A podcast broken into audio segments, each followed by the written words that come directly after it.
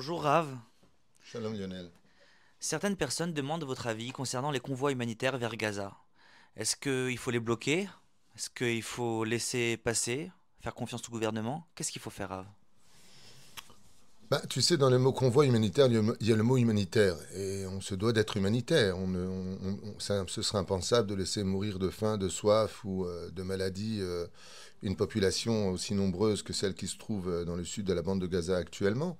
Donc la question n'est pas si on devrait ou pas les laisser passer. Je pense qu'il n'y aurait pas de conflit dans ce domaine. Si on savait par contre que ça va vraiment aider ces enfants qui se trouvent sur la bande de Gaza, que ça va vraiment aider la population civile de la bande de Gaza.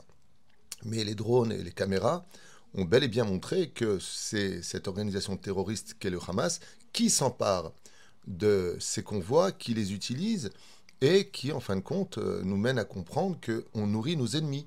On leur donne les moyens de pouvoir continuer euh, leur, euh, leur combat, terrifiant d'ailleurs, qui terrifiant aussi bien pour leur population que comme pour la nôtre. Car les manifestations aujourd'hui des Gazaouis est clair c'est la faute du Hamas.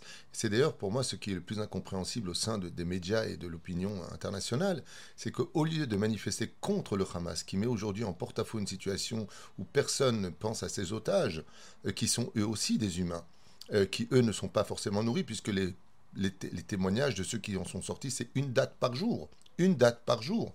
Et peu importe qu'ils aient besoin ou pas de leurs médicaments. Donc euh, la, la, réponse est ne faisons pas aux autres la médiocrité dans laquelle ils se conduisent, mais de l'autre côté, oui, on devrait les laisser passer, mais moi personnellement, je dirais que ces convois doivent être accompagnés d'une sécurité militaire israélienne pour être certain que ça arrive chez les civils et non pas comme on le voit avec ces forces armées euh, jusqu'aux dents qui n'hésitent pas à tirer sur leur propre population s'ils osent s'approcher de la nourriture ou des médicaments qui leur sont envoyés. Donc sur l'idée, je pense bien sûr qu'il faut le faire et bien sûr qu'il faut euh, euh, veiller au bien-être de tout humain, mais de l'autre côté, est-ce qu'on ne se tire pas une balle dans le pied? La question n'est pas est-ce qu'on l'envoie ou pas, la question c'est qu'est-ce qu'ils en font Est-ce que ça arrive vraiment à toutes ces personnes? Tu sais, ça me rappelle un peu euh, UNRWA, cette organisation reconnue et tellement soutenue par des milliards. On parle de, de, de, ce qu'envoie l'ONU et les pays arabo-musulmans.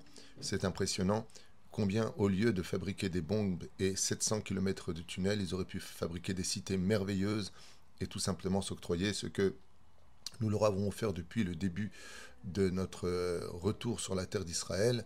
Nous avons 15 euh, euh, députés arabes représentant les Arabes israéliens qui sont au nombre de 2 millions et demi d'Israéliens qui ont un droit de vote en Israël. Ils sont au Parlement, ils sont médecins, ils sont avocats en Israël. Et on vit avec eux très bien jusqu'à aujourd'hui. Ils ont un droit de pouvoir, un droit de vote. Ils ont exactement les mêmes droits que les Israéliens, même mieux, puisque beaucoup de villages et de, et, de lieux ne payent pas euh, les taxes comme nous, nous les payons. Ils ont énormément d'avantages. Et c'est dommage que jusqu'à aujourd'hui, si ce n'était cette haine antisémite et antisioniste qui anime euh, euh, leur idéologie de, ce qu'on est en train de vivre, on serait aujourd'hui depuis très longtemps tous en paix. Et il n'y aurait pas tous ces débats d'un peuple pour deux, puisque de toute façon, on est déjà deux peuples sur une terre. On vit dans les quartiers et les villes, je le rappelle pour ceux qui ne sont pas au courant, Tel Aviv, Haïfa, Akko, et tellement d'autres, tellement d'autres, Jérusalem, euh, sont empreints d'habitants juifs et arabes. Donc je ne comprends même pas toutes ces questions qui en réalité ne sont rien d'autre que la preuve ou d'une ignorance ou d'une haine sans mesure.